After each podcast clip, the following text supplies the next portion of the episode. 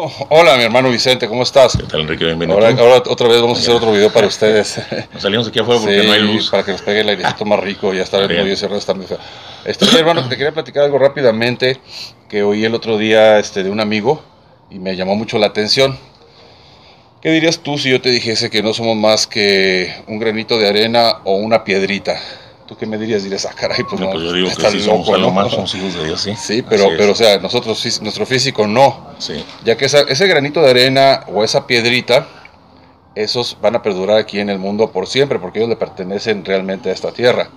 Y nosotros, pues nosotros no, nosotros le pertenecemos nuestro espíritu a En Dios. cuanto cuerpo, dices. y el cuerpo, exactamente, este es el que se va a quedar aquí, el que se va a quedar aquí también, ¿no? O sea, entonces cuando vean una piedrita, una, una, un granito de arena, reflexionen y acuérdense que no somos más que eso, polvo, más que ellos. y polvo nos convertiremos. Ok, hermano, fíjate que oí una plática de, de bueno, de mis suscriptores me han preguntado que, este, que por qué la iglesia es el cielo o algo así, que porque el Papa Juan Pablo II así lo decía. ¿Nos podrías es, dar una explicación? Vamos a tratar de hacerlo breve, claro que sí, ya habíamos hecho un Sí, disco sobre haga de noche, Ajá, aquí traemos anotaciones del catecismo y todo la iglesia católica, de algunos santos. Muy bien, hermano. Pues nada, no hay nada más familiar, hermano, que la Santa Misa, la que cualquier católico todos hemos asistido. Es como estar en casa, es como algo muy natural para cualquier católico. Ahí celebran todos los sacramentos, los matrimonios, los bautizos, la Santa Misa. Pues todos hemos asistido a la Santa Misa. Pero muchos a veces nos pasamos la vida sin ver más allá de lo que es la, Santa Misa, sin ver las realidades, fíjate, sobrenaturales en las que participamos cuando participamos en la Santa Misa. El Papa Juan Pablo II fue quien llamó a la misa, a la Santa Misa del cielo en la tierra. Y él explicaba que la liturgia que celebramos aquí en la tierra es una participación de la liturgia que se celebra eternamente en el cielo. Pero esto es algo que muchos católicos no han entendido, que la misa es el cielo mismo. La iglesia dice que la liturgia, fíjate lo que dice, en la liturgia terrena pregustamos y participamos en la liturgia celeste, que se celebra en la ciudad santa, allá en el cielo. Y el catecismo de la iglesia católica nos dice que la liturgia es acción del Cristo total, por tanto, quienes celebran esta acción participan ya de la liturgia del cielo, ahí donde la celebración es eternamente comunión y fiesta. Santa Misa es una fiesta a la que nos invita un banquete, el que nos invita al Señor, lo podemos leer en Apocalipsis. Hubo un hermano separado que se convirtió al, al catolicismo escribió un libro, La Cena del Cordero, y es realmente una fiesta, nosotros no la apreciamos. Este, lamentablemente, pues no nos hemos metido a estos temas muy a fondo y por eso a veces nos, aburrimos o nos, enfadamos en la misa. Por ahí me acordaba de, me platicaba mi mujer que un, una catequista les dijo a sus niños, dijeron, oiga, catequista, ¿y, qué es el cielo? Ah, pues el cielo es una misa eterna. Y los niños, bien enfadados. ¿Y qué nos la vamos a pasar hincados, rezando o parados? No entendían el significado ni supo cómo explicárselos. Por eso es bueno hacer este, estas reflexiones sobre estos temas. Tenemos que pensar primero en el templo de Jerusalén. A la pura entrada del atrio existía un altar enorme de bronce donde se ofrecían sacrificios por la expiación de los pecados. Y el lugar santo del templo se encontraba mm, detrás de este altar. Y a mero atrás se encontraba el Sanctum Santorum, que le llamaban, no lo sé pronunciar bien, el Santo de los Santos, en español sí. El lugar de la morada de Dios estaba más atrás, es donde estaba el arca de la alianza y moraba Dios en el templo.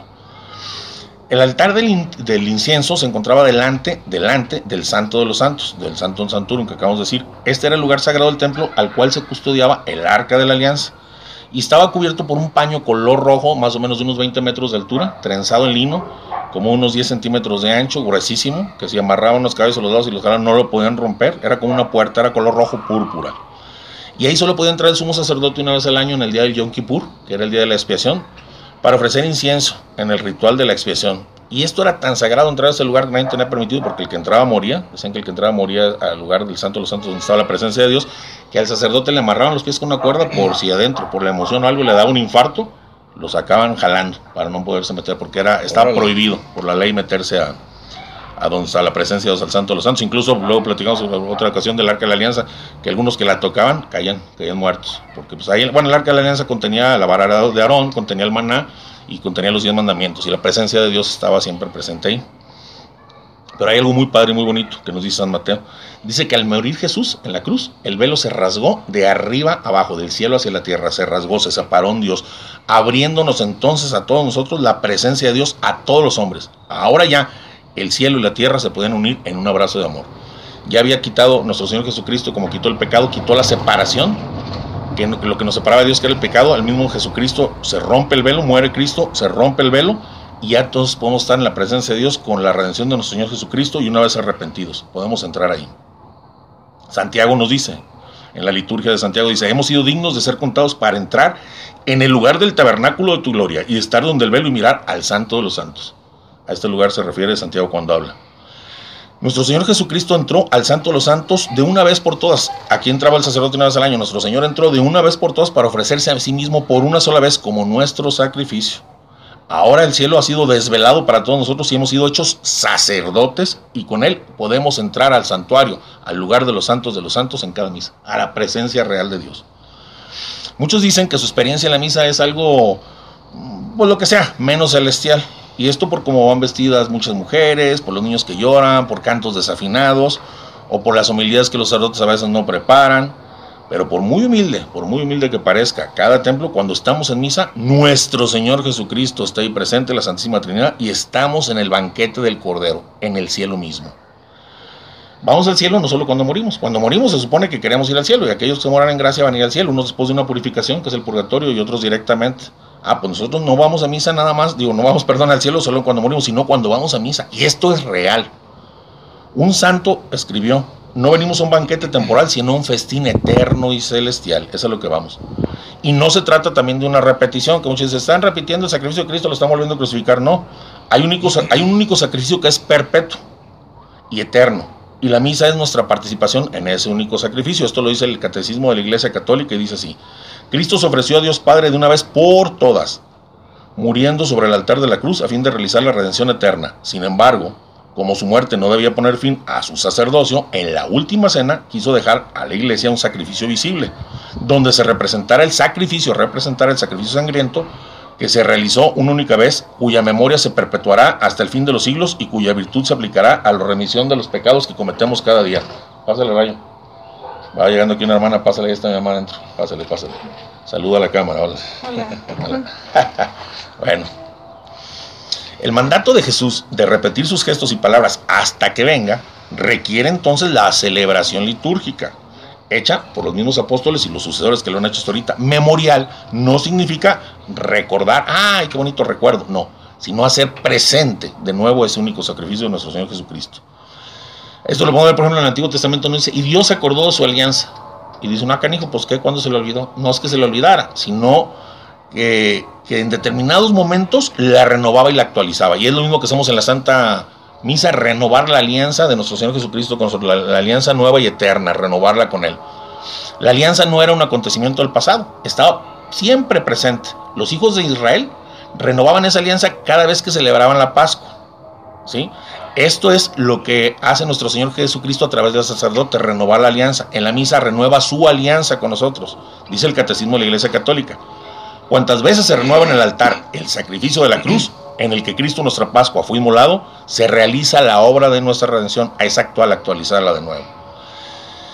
El sacrificio de nuestro Señor Jesucristo y el sacrificio de la Santa Eucaristía o Sagrada Eucaristía son un único sacrificio. La víctima es la misma, nuestro Señor Jesucristo. Nomás en aquel tiempo se ofreció de una manera cruenta, con dolor y, y con sangre, y esta es de una manera incruenta. Y este mismo sacrificio es propiciatorio por nuestros pecados. En realidad hay una sola misa eterna, como decía el Padre, pero hay que entender lo que es la misa. Y esta tiene lugar en el cielo de manera continua. Es una fiesta.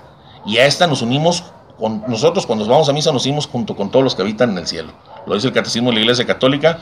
A la ofrenda de Cristo se unen no solo los miembros que están aquí abajo, sino los que están ya en la gloria del cielo, o sea, los santos, la Virgen María, Dice, y la iglesia ofrece el sacrificio eucarístico en comunión con la Santísima Virgen María. La iglesia con María está como al pie de la cruz, unida a la ofrenda y a la intercesión de Cristo.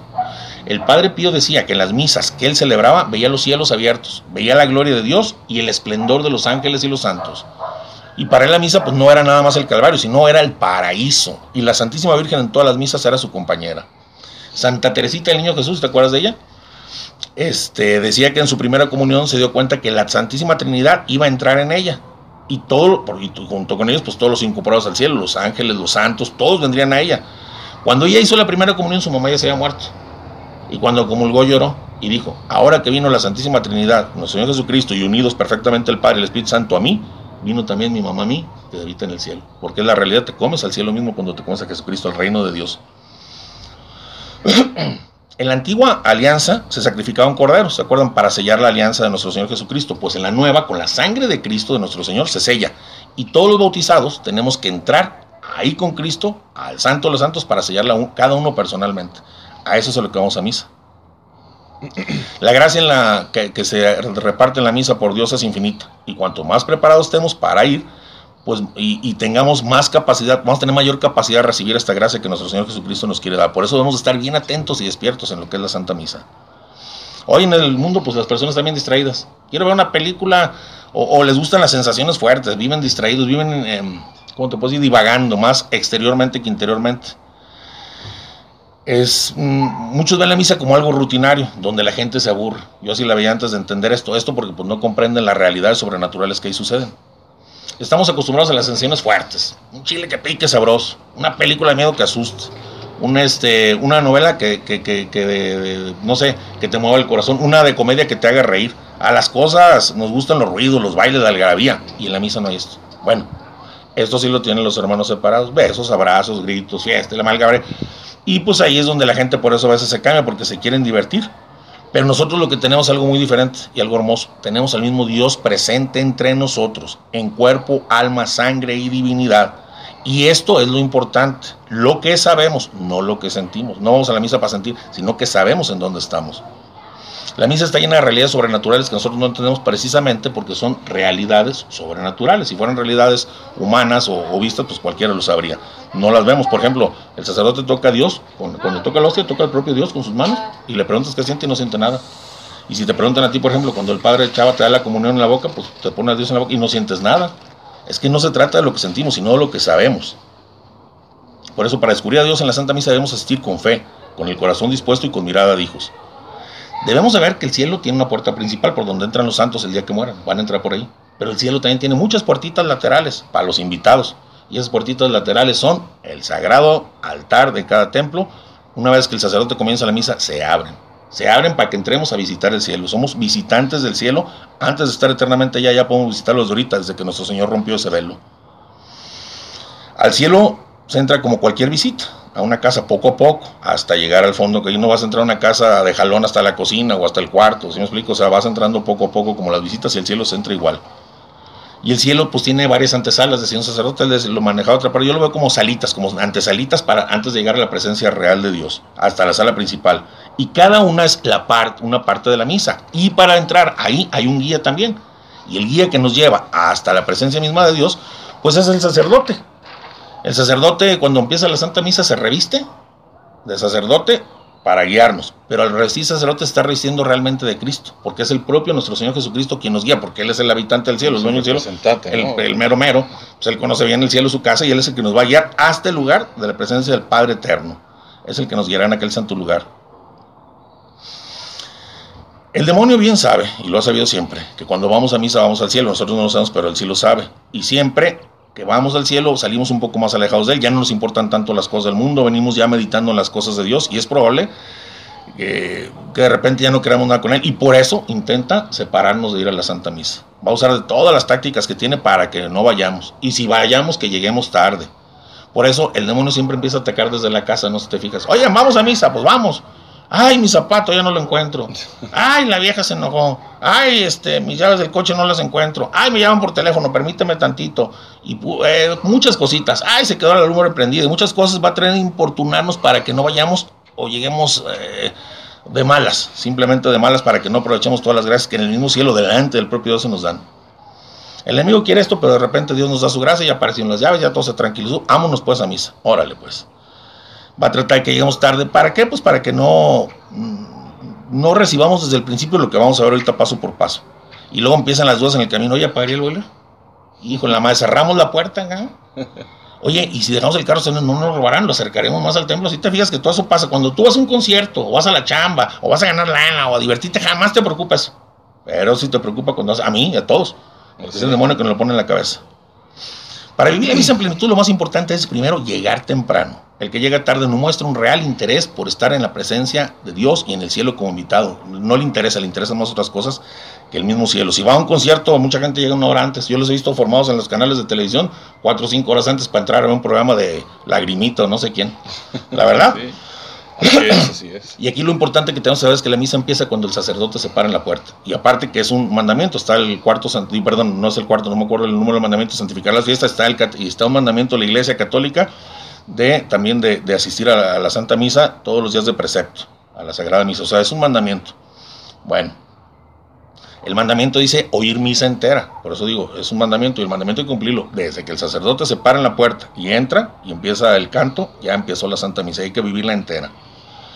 La llave de la puerta, hay una llave para abrir la puerta del cielo. Ya te he dicho, el altar es la puerta del cielo. ¿El altar quién es? Jesús es sacerdote, altar y víctima, es el propio Cristo. Por eso el sacerdote cuando se acerca al altar le da un beso, lo ves. Y, nuestro Señor Jesucristo, yo soy la llave de las, eh, soy, la puerta de, la, de, las ovejas, es la llave, la puerta de la entrada al cielo. Pues cuando ves al altar, esa puerta se abre, esa puerta de nuestro Señor Jesucristo. Con ese beso que hace el sacerdote, nuestro Señor Jesucristo, besando el altar, se abre esta puerta del cielo a la que somos invitados. Vamos a ver rápido las, las salitas que tenemos que pasar para llegar realmente a la presencia divina de Dios antes de que se nos vaya la luz también aquí exterior. Pues primero junto con el sacerdote nos persinamos por la señal de la Santa Cruz de nuestros enemigos, líbranos Señor Dios nuestro, en nombre del Padre, del Hijo, del Espíritu Santo. Amén. Amén. Esto que hacemos, pues impedimos que el demonio nos esté atacando. Impedimos, eh, impedimos que el demonio no nos permita avanzar a estas salitas que vamos a ir pasando de una a otra. Eh, eh, hacemos que tengamos más, hace esto que tengamos más recogimiento. La señal de la cruz es fuertísima, es grandísima. El demonio nos va a atacar con, hay un, oye, qué rico perfume, huele muy bonito. Nos va a atacar con, ay, mira este cómo está cantando feo. O nos va a hacer criticar, mira cómo llegó tarde y le valió gorro. Yo por eso me siento adelante para no criticar, porque soy bien criticón o nos va a poner a poner nuestra atención en otras cosas, en alguien más vestido, eh, criticar la homilía, y para esto nos persinamos, para quitarnos todas las distracciones del demonio. La, cruz, un santo dice que la señal de la cruz, San dice que por la señal de la cruz toda magia se detiene y todo hechizo se desvanece. Y Satanás es impotente. Dejamos impotente a Satanás persinarnos junto con el sacerdote, a la, que nos pone la presencia de Dios, con el propio Señor Jesucristo que se revistió de él para que nos guíe por el cielo.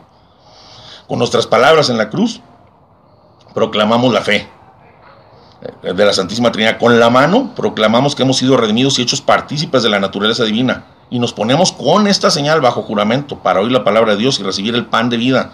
Nos comprometemos con esta señal de la cruz a vivir plenamente la Santa Misa. Por eso es tan importante desde el principio, ya que en cada misa ocuparemos el estrado de los testigos. Y muchas veces tendremos que decir amén, un testigo dice amén, así fue, así es. Y lo tendremos que decir. Pero si no tenemos la señal de la cruz que nos proteja, no podemos serlo.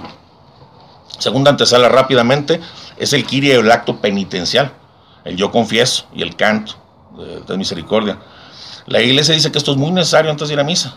Dice así, en cuanto al día del Señor, una vez reunidos, partir el pan y dar gracias, después de haber confesado sus pecados, para que su sacrificio sea puro. Vamos a entrar al propio cielo, vamos a entrar con aquel que hemos ofendido, porque todos somos pecados y lo hemos ofendido, necesitamos traer lo más limpio posible, para no ensuciar ni incomodar a nadie que esté en el cielo. Todos tenemos fallas, todos hemos pecado, tenemos pecados veniales.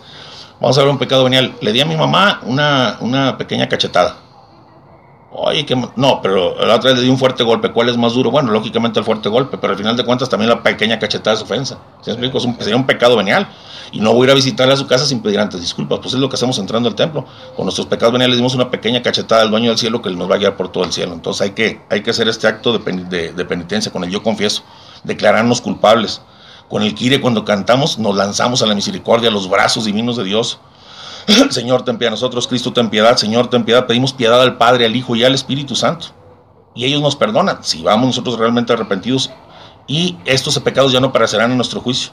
Nosotros vamos a ver que cuando vayamos al cielo, todos nuestros pecados van a ser vistos. Lo que hicimos en las azoteas va a ser gritado en los terrados, todo va a ser visto, pero aquí nadie nos va a ver. Aquí nosotros somos mismos los que le confesamos a Dios y Él ve interiormente nuestros pecados, no delante de toda la gente. Y esos pecados muy importantes ya no van a aparecer en nuestro juicio. Por eso es muy importante. Nadie puede brincarse esta antesala a la que sigue, porque no podrá llegar entonces al lugar del Santo de los Santos. El tercero, el Gloria, cuando cantamos el Gloria. Primero pedimos por la paz y después proclamamos el cumplimiento en el, con el gloria. Alabamos a Dios inmediatamente después de pedirle por las bendiciones que acabamos de pedir, sabiendo que nos las va a dar. El gloria grita con la confianza y la esperanza que siempre ha caracterizado a los creyentes, a los hijos de Dios. Suplicamos por nuestra liberación con el gloria y al mismo tiempo celebramos la liberación que sabemos que es Dios nos la va a responder. Esta aclamación la hicieron los santos ángeles cuando nuestro Señor Jesucristo nació. Eh, el canto de alegría. Este canto lo entonan por toda la eternidad de los ángeles y cuando lo cantamos nos unimos a ellos en el mismo cielo. Para Dios es muy agradable que sus hijos se unan para darle gloria y más agradable cuando ve, por ejemplo, a los pobres, a los enfermos, a los perseguidos, a los que confiamos en Él con todas nuestras broncas, cantándole gloria. Momento de alegría confiada en el sufrimiento. Confiamos a Dios, aunque sean nuestros mismos sufrimientos. Y esto es humillante para el demonio. Por eso en este momento ataca con distracciones nos llegan recuerdos y a veces nos llega la vergüenza de cantar. Ay, es que no sé cantar y se van a burlar de mí. Muchos ahí muy machos con las manos en las bolsas metidas. En las, no, la verdad. Y pensando, esto es para viejitas piadosas. Yo que voy a andar cantando. Yo me canto unas de Chente Fernández mejor.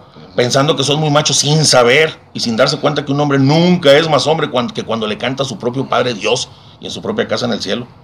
Sí, La cuarta antesala, la oración collect. Me voy rápido porque está yendo la luz.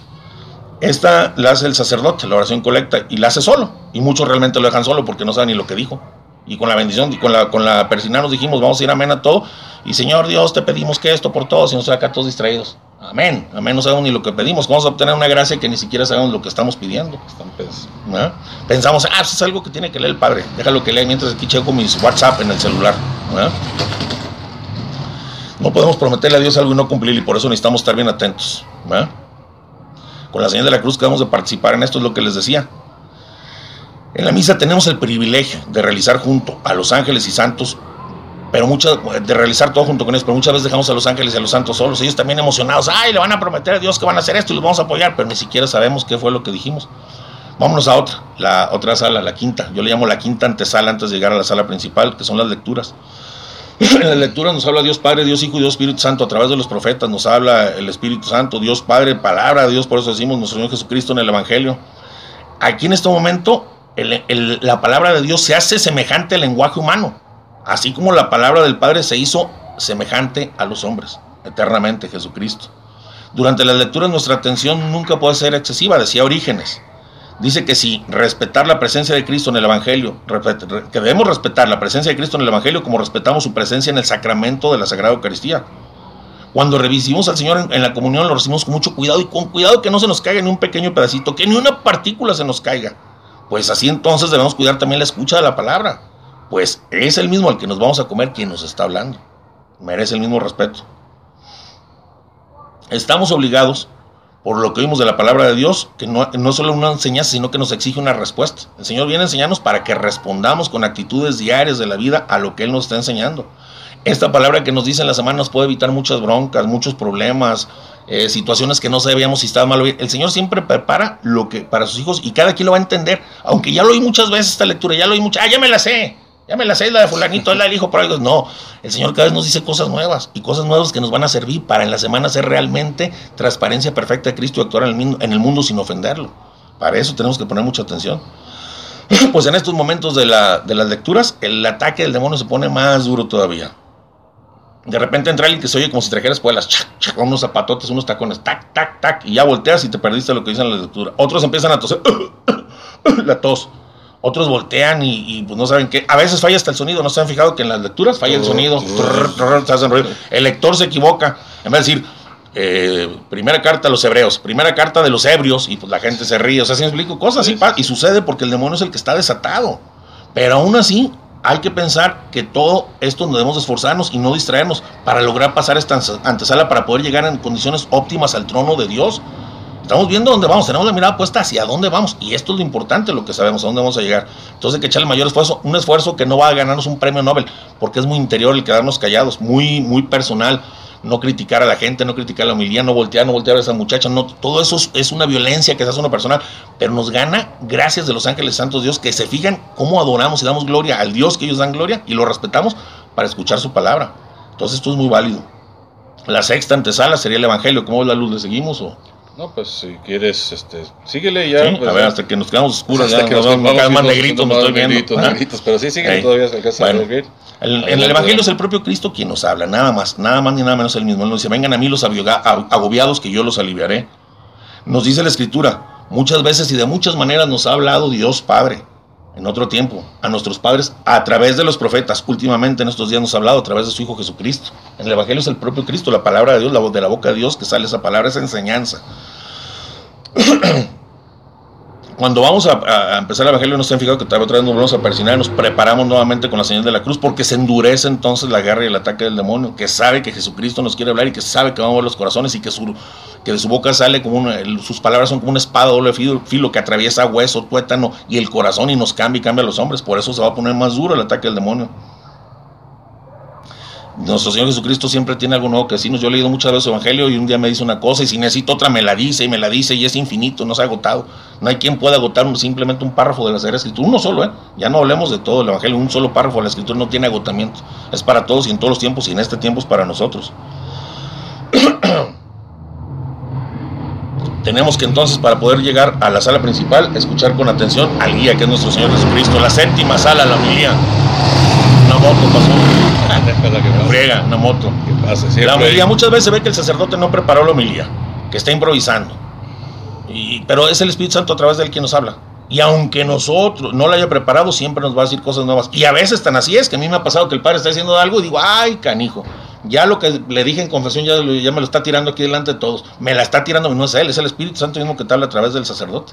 En la homilía, por eso te, digo, te habla Dios Padre a través de los profetas, te habla el Espíritu Santo a través del sacerdote, te habla nuestro Señor Jesucristo en su boca literal. Y todos nos están preparando con esa palabra para presentarnos delante de Él. Por eso la homilía es muy atacada. La homilía mucha gente piensa que tiene que ser divertida, curiosa, de risa. No, no tiene que ser divertida. La homilía es el propio Dios que nos habla, que quiere un cambio, una conversión a nosotros. A través de un predicador muy aburrido, a veces lo que nos dijo el Espíritu Santo, nos acordamos en la semana una bronca que tenemos, ándale. Y esto es lo que ocupaba, ¿sí me explico? Porque es el mismo Espíritu Santo, no tiene por qué ser divertida, es el propio Dios quien nos habla. Aquí el enemigo empieza peor, empiezan los bostezos y abren la boca y pues el padre que está ahí en el templo, pues yo digo, si un día hay un terremoto y quedan todos enterrados, hay que traer a alguien para que lo reconozca. Y va hacia el padre, yo voy, yo reconozco los dientes de cada uno, sé cuántos, cuántos le faltan porque nos la pasamos bostezando.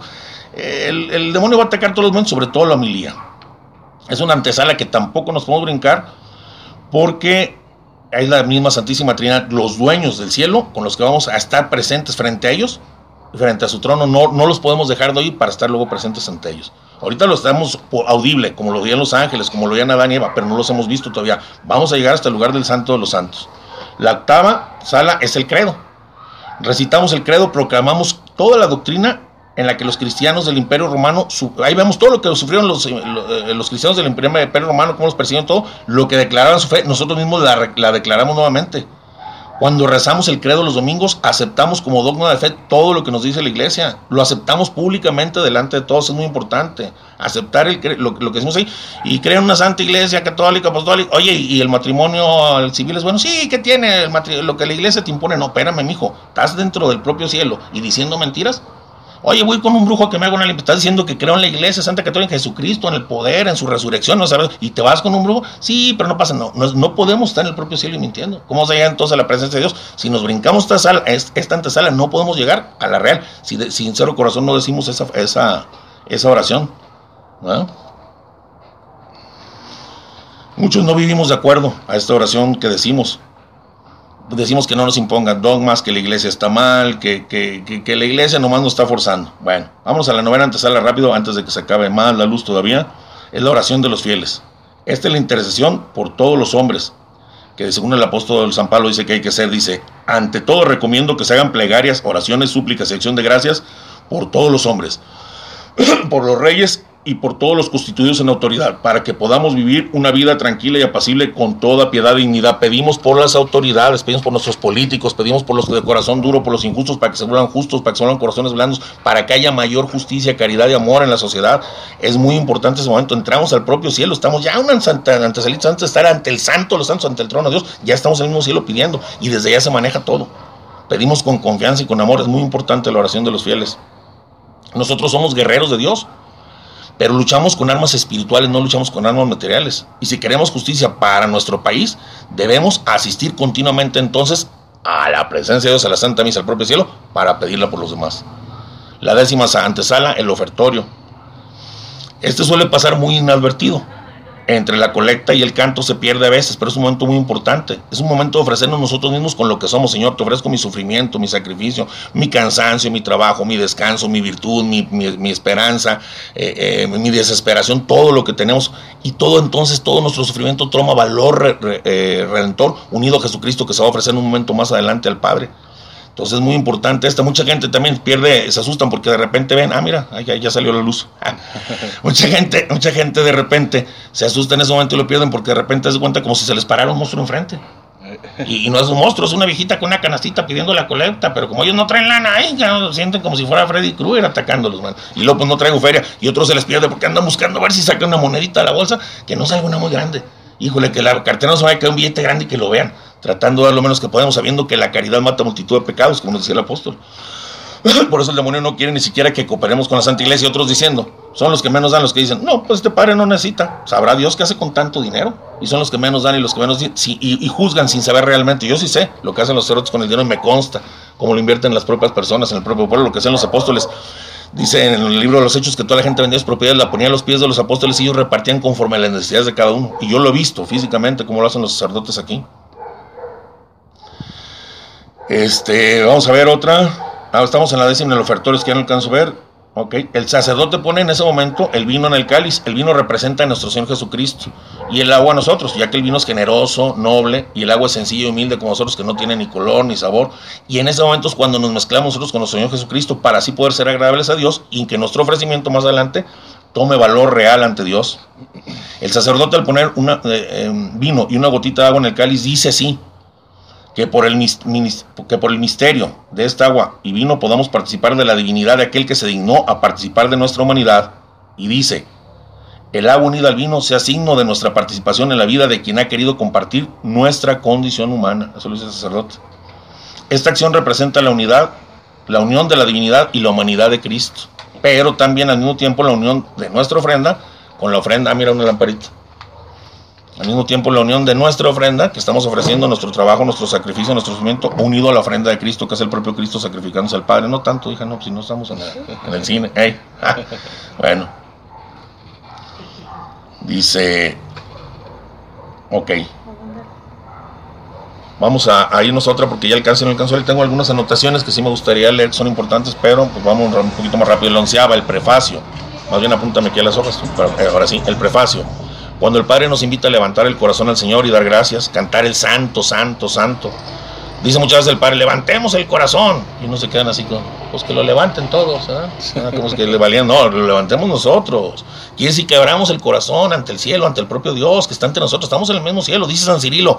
En este momento conviene tener el corazón levantado a Dios y no abajo metido en los negocios de la tierra. Debemos prepararnos por donde vamos, ya la sala principal, estar frente a frente con Dios. No podemos llegar llenos de preocupaciones, cargando nuestras cosas, ya que así jamás podemos poder entrar en su presencia. Todo eso nos estorba. Ahí el enemigo no quiere que le veamos el corazón a Dios. Él quiere arrancar nuestro corazón del cielo y volverlo a poner nuevamente en la tierra, en lo vano, en lo sucio, en lo que no importa. Él va a tratar de que simplemente lo repitamos porque todos lo repiten. Pero sabemos muy bien, como te digo, el que no levante su corazón no puede llegar al trono de Dios. Con Dios no se juega. Debemos levantar nuestro corazón a Dios para dejarnos arrebatar en espíritu y en verdad debemos mirar a través de la fe y darnos cuenta de que ya estamos a un pasitito, a un pasito del trono. Ahora sí, ahí agárrate, porque ahí venimos al mero medio donde vamos, al cielo, pero directo al, al Santum Santorum, al Santo de los Santos. Debemos darnos cuenta con nuestro corazón levantado y viendo en espíritu que todo alrededor están los ángeles, están los santos, está la Virgen María, está la Santísima Trinidad, Dios Padre, Dios Hijo, Espíritu Santo. Por eso debemos levantar el corazón y dejar las cosas vanas de la tierra para poder ver con los ojos espirituales.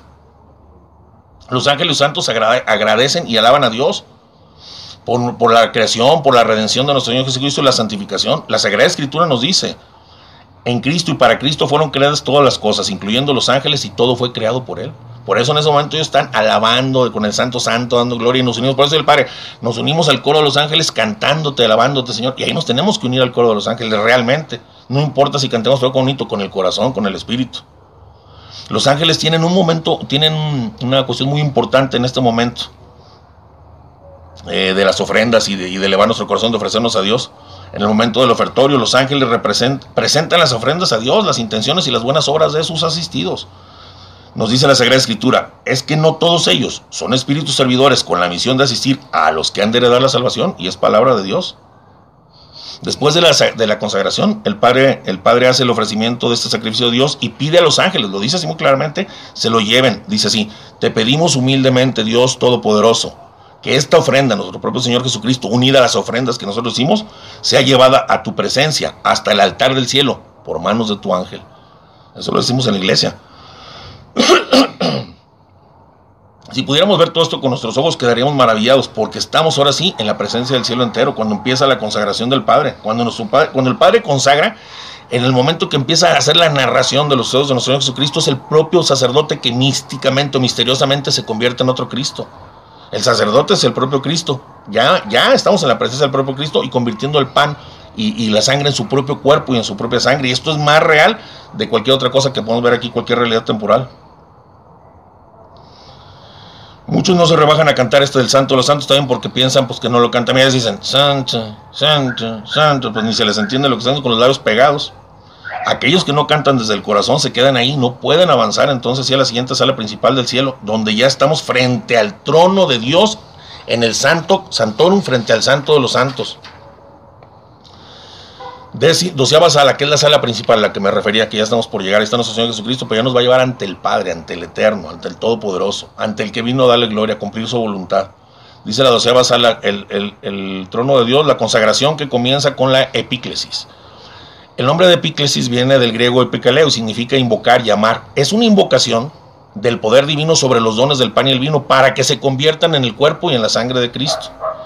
En las liturgias antiguas hay algo muy bonito, más para que se den cuenta cómo se, cómo se leía y, eh, que se den cuenta esta realidad, les voy a leer así literalmente. En las liturgias antiguas, para que todos supieran al lugar que estamos llegando con esta consagración, se decía que toda carne mortal guarde silencio y quede el pie con temor y temblor y no medite nada terreno en su interior, porque el Rey de Reyes y Señor de Señores, nuestro Señor Jesucristo, se adelanta para ser sacrificado y ser dado como alimento para los creyentes, y multitud de ángeles, junto con todas las potestades y dominaciones, los querubines de muchos ojos y los serafines de seis alas, se cubren el rostro, gritan con voz alta el canto, aleluya, aleluya, aleluya. En ese momento están todos los ángeles, todos los santos, la Virgen María cantando y dando gloria a Dios, todas las potestades, lo más poderoso, lo más infinito, lo más bello del universo, todos los espíritus angélicos. Es algo impresionante este momento. En el momento de la epíclesis, cuando el sacerdote impone sus manos sobre el pan y el vino e invoca la efusión del Espíritu Santo, esta efusión transforma el pan y el vino en el cuerpo y la sangre del Señor. Pero esta efusión es tan poderosa que no solo transforma eso y envuelve eso, sino que envuelve a todos los que estamos ahí, o, envuelve a las ofrendas del altar, envuelve a todos los que estamos eh, presentes. Esta efusión del Espíritu Santo inunda todo el templo, nos inunda a nosotros. Esta efusión es parecida a la de Pentecostés, que hizo que aquellos hombres que estaban escondidos en un cuartito, teniendo miedo, salieran valientemente a predicar. Ustedes mataron a nuestro Señor Jesucristo. Es la misma efusión del Espíritu Santo. Esta efusión en este momento es capaz de liberar, es capaz de sanar, de reconstruir. Aquí podemos pedir que esta efusión llene nuestros corazones, nuestro espíritu, que nos sane, que nos fortalezca, que nos ilumine, que nos santifique. Este momento es tan maravilloso, pero tan cortito, que también a veces se pierde fácilmente. Después del relato de la institución, la efusión del Espíritu Santo y la narración de la institución hacen que el sacerdote se convierta en un Cristo, como le decía otro Cristo en ese momento. Nosotros vamos al Padre, oímos al vemos al Padre físicamente, oímos al Padre, pero realmente es Cristo el que está frente a nosotros realizando este milagro, es el propio Cristo. Lo que le decía el hombre se convierte en otro Cristo. Debemos saber que cuando Cristo venga al final de la historia, en la parucía, que se llama la segunda venida del Señor, no tendrá ni un poquito más de gloria que la que tiene en ese momento frente a nosotros. Es el mismo Cristo, el mismo que está en el cielo exactamente como está, es el mismo Cristo. Dice el Papa Benedicto. Eh, la liturgia es una parucía anticipada, la irrupción del ya en el todavía no. En cada Eucaristía es parucía, cada Eucaristía es venida del Señor. La palabra griega parucía es presencia real y la presencia real de Jesucristo en el Santísimo Sacramento y está en la iglesia y toda la iglesia es testigo, todos somos testigos, por eso les digo, vamos a ser testigos de la parucía, de la, de, la, de la nueva venida o nueva presencia de nuestro Señor. Aquí estamos ya entonces realmente frente al santo de los santos, estamos frente, frente al santísimo del cielo, frente al trono de Dios y del Cordero, como dice en el Apocalipsis. Aquí se encuentra toda la corte celestial, todos los ángeles, la Santísima Virgen María, todo el reino de Dios, por fin entonces en este momento ahí estamos, ahí estamos en el Santo Sanctuario, en el mismo cielo, junto a los grandes que están frente al trono de Dios. Ahí estamos en ese momento. Dice Gregorio Magno, ¿quién de los creyentes puede tener alguna duda que en el momento de la inmolación, al sonido de la voz del sacerdote, los cielos se abren y los coros angélicos están presentes en el misterio de Jesucristo en el altar? Lo más bajo se une con lo más sublime y la tierra se une con el cielo y lo visible se une con lo invisible. Vamos a otra antesala. Ya estuvimos realmente en la presencia de Dios, ya es alegría, es fiesta, es, es placer, es la cena del Cordero, a dónde vamos, a dónde aspiramos, por qué nos portamos bien para querer llegar al cielo, por qué amamos a Dios para querer llegar al cielo, ya estamos ahí en el cielo. Y en ese momento estamos en cielo. Cada vez que vamos a la Santa Misa y está la presencia del Señor Jesucristo y nos abre la presencia del Rey Pablo, estamos realmente presentes en el cielo. Ojalá lo pudiéramos ver. Luego viene la ananesis. La iglesia hace memoria de la pasión, de la resurrección y del retorno glorioso de Cristo. El sacerdote suscita la aclamación de los fieles con las palabras, hermanos, este es el sacramento de nuestra fe. Y la respuesta debe de ser una verdadera aclamación. Anunciamos tu muerte, proclamamos tu resurrección. Ven, Señor Jesús. Aquí aceptamos la nueva alianza que se está celebrando. Ya que la salvación es algo presente que está sucediendo en este momento en la Eucaristía. No es algo del pasado, es algo presente. Después el sacerdote levanta el cáliz, refiriéndose a él como a Jesús y dice, por Cristo, con Él y en Él, a ti Dios Padre Todopoderoso, todo honor y toda gloria por los siglos de los siglos, amén. Este es el máximo amén que debemos decir. Para eso vino nuestro Señor, para sacrificarse y ser ofrecido. Es exactamente cuando se ofrece en la cruz, cuando el Padre lo levanta, levanta la copa y lo ofrece a Dios, y, levanta el cáliz y levanta la hostia y lo ofrece a Dios. Para ese momento nació. Para ese momento vino es el momento de nuestra eh, redención, es el momento de nuestra salvación, donde se ofrece el Padre junto con nosotros. Es lo más hermoso que hay. Dice, dicen que este amén debería retumbar en todo el templo. Se llama el gran amén, decía San Jerónimo. Que en Roma, cuando se pronunciaba el gran amén, temblaban todos los templos paganos. Ya que esta es la razón por la que Cristo se hizo hombre para ser ofrecido al Padre por todos nosotros como el único sacrificio satisfactorio. Sacrificándonos todos juntos no hacemos nada. Él es el único sacrificio, uno y para siempre. Por nosotros. Dice, es tan poderoso este amén que hace temblar de rabia y de temor al infierno completo. Por eso el enemigo va a tratar de arrebatarnos de la boca ese amén con bloqueos mentales, con distracciones otra vez, y que sonó el celular, y que me mandaron WhatsApp, y que y estamos pensando en cosas de negocio, en otro tipo de cosas. Después viene el momento del Padre Nuestro, ya hicimos una reflexión sobre el Padre Nuestro, estamos ya frente a Dios nuestro Padre, y la mirada de Dios ya está fija como sobre cada uno, como nosotros, y estamos en una familia, estamos en una reunión familiar, los ángeles, los santos, el Padre, el Hijo, el Espíritu, y nosotros con el Padre sentados en la mesa con nuestro papá, ya le podemos hablar, tú, oye papá, y estamos rezando la oración del Padre Nuestro, con esa confianza y con ese amor que nos permitió llegar hasta su trono, y un día vamos a estar ahí eternamente. Ahí debemos unirnos a Jesús y hacer nuestra oración. Aquí en esta oración reconocemos y adoramos a Dios como nuestro Padre, pero también como amo y Señor de toda la creación. Reconocemos y agradecemos sus beneficios, pedimos perdón por nuestras culpas, pedimos favores y gracias conforme a la voluntad de Dios. Asimismo le ofrecemos a Jesús y se lo pedimos, danos el pan nuestro de cada día. Y es el mismo pan que nos va a dar, su propio Hijo. El siguiente momento, la paz. Prepararnos con perfección para el encuentro real con Cristo. Cuando vamos a comer, danos la paz unos a los otros como símbolo y signo de la paz que deseamos a los demás del mundo, a nuestros amigos y enemigos, porque todos somos llamados hijos de Dios, a reconciliarnos con nuestros hermanos. Es un saludo al del lado derecho, un saludo del lado izquierdo, y decirle al Señor, ¿sabes qué? En ellos, Señor, perdona a todos, que me perdonen y perdóname tú. Reconciliación para poder comer el cuerpo y la sangre de Cristo. Mucha gente lo hace como si fuera eh, fiesta. Se van caminando por todo el templo, se van a ver, la pasa contigo, la pasa contigo, y le dan la espalda al Señor. Lo vi hoy en misa y le dan la espalda al que está al trono de Dios, a Dios Padre, Dios Hijo, Espíritu Santo en la espalda y se voltean y, la paz y la paz y la paz se van de uno por otro. Ese momento no se debe perder, es precioso, pero debemos hacerlo con respeto porque estamos delante de Dios. Aquí recordamos lo que nos dicen los apóstoles. El que de entre ustedes estuviera enemistado con su amigo que se aleje de la asamblea hasta que se haya reconciliado con él, a fin de no profanar su sacrificio. Ah. Sí, sí, sí, ahí va, pásale, pásale. Ahí vamos, un minuto, ya acabamos así, dos minutos. Ven a saludar a la cámara, César. Aquí el enemigo nos cita pensamientos como, oye, ¿cómo le voy a dar la paz? ¿Traerá las manos limpias? ¿No te ha pasado? Oye, ese güey que está al ladito mío hace rato yo lo vi como que se sonó y como que... No, pero pues traen eso de, la gripa aviar. no, y nos la pone el otro para que no hagamos la paz y que perdamos también esa No, hay mil cosas, mil trampas. Bueno, San Pablo nos dice, quien come, ah bueno, no vamos allá aquí, dice el enemigo nos cita pensamientos, o que después el sacerdote nos presenta el Cordero de Dios, nos presenta a nuestro Señor Jesucristo, igual que lo hizo Juan el Bautista, aquí el Cordero de Dios que quita el pecado del mundo, el Padre nos, nos presenta el único que puede quitar el pecado, nadie más lo puede quitar, y nos lo pone enfrente, nos lo presenta. San Pablo nos dice, quien come y bebe sin discernir el cuerpo y la sangre del Señor, come y bebe su propio castigo. San Pablo no nos está asustando, más que apartarnos de la comunión, nos recomienda el arrepentimiento, dice, examínense el hombre y entonces después coma el cuerpo y la sangre de Cristo. Hay oraciones que se dicen en este momento, por eso, Señor, yo no soy digno de que vengas a mi casa, pero una palabra tuya bastará para sanar mi alma. Hay otras que vienen en el ritual de la adoración, que es bueno decirlas para tener la, tranquilidad y la certeza de que no vamos a comer nuestra condenación. Ese alimento tiene potestad para la vida, potestad para la muerte y es, peligroso. Pero una sencilla palabra arrepentimiento, ¿sabes qué, Señor? Eh, soy un pecador, tú no te quedaste en el Santísimo Sacramento del altar solamente como un premio para los santos, para los buenos y los justos, sino que te quedaste como alimento para los pecadores débiles y enfermos como yo. Y este es en el concepto en el que me atrevo a acercarme a tu mesa. Por favor, que esta comunión no me sirva de condenación, sino unión contigo y de vida eterna. Eh, ver nuestra humildad, reconocernos pecadores, pedirle al Señor misericordia y poder comer y entregar nuestro pecado lo más pronto posible en una confesión. Igual es muy recomendable la confesión antes de la Santa Misa, ¿verdad? Nadie puede superar este saben porque todos somos pecadores. Nadie le puede decir al Señor, si te como Señor porque soy justo, nadie lo puede hacer. Eso, eso jamás. Somos indignos de recibir al Señor, nos declaramos como tales y nos disponemos a recibir su misericordia de Él. Ahora, cuando el sacerdote nos da a Cristo, dice el cuerpo y la sangre de Cristo, y nosotros respondemos amén, que significa así sea, así es, creo, es real. ¿Sí me explico? Por eso debemos estar bien conscientes y bien seguros de lo que estamos contestando. El, Juan, el Papa Juan Pablo II nos dice: el amén que pronunciamos al recibir la comunión se asemeja al fiat de María en la encarnación, en la anunciación, perdón. A María se le pidió creer que a quien concebiría en su seno era el Hijo de Dios. Ahora a nosotros se nos pide creer que es el mismo Jesús que se hace presente con todo su ser en las especies del pan y del vino que vamos a comer.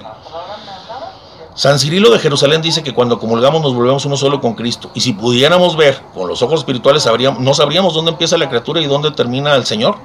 Si Dios nos permitiera ver con estos ojos espirituales, esto sería un gran espectáculo, estar viendo en la cola cómo se acerca uno con el cuerpo y se convierte en Cristo y se va caminando, y al otro lado en Cristo se convierte en Cristo y se van convirtiendo en puros Cristos todos. En gracia de Dios se, convierten en Cristo, se convierte en aquel que se come en el propio Jesucristo. Un espectáculo hermosísimo. Si Dios nos lo permitiera, así pasa y así sucede realmente.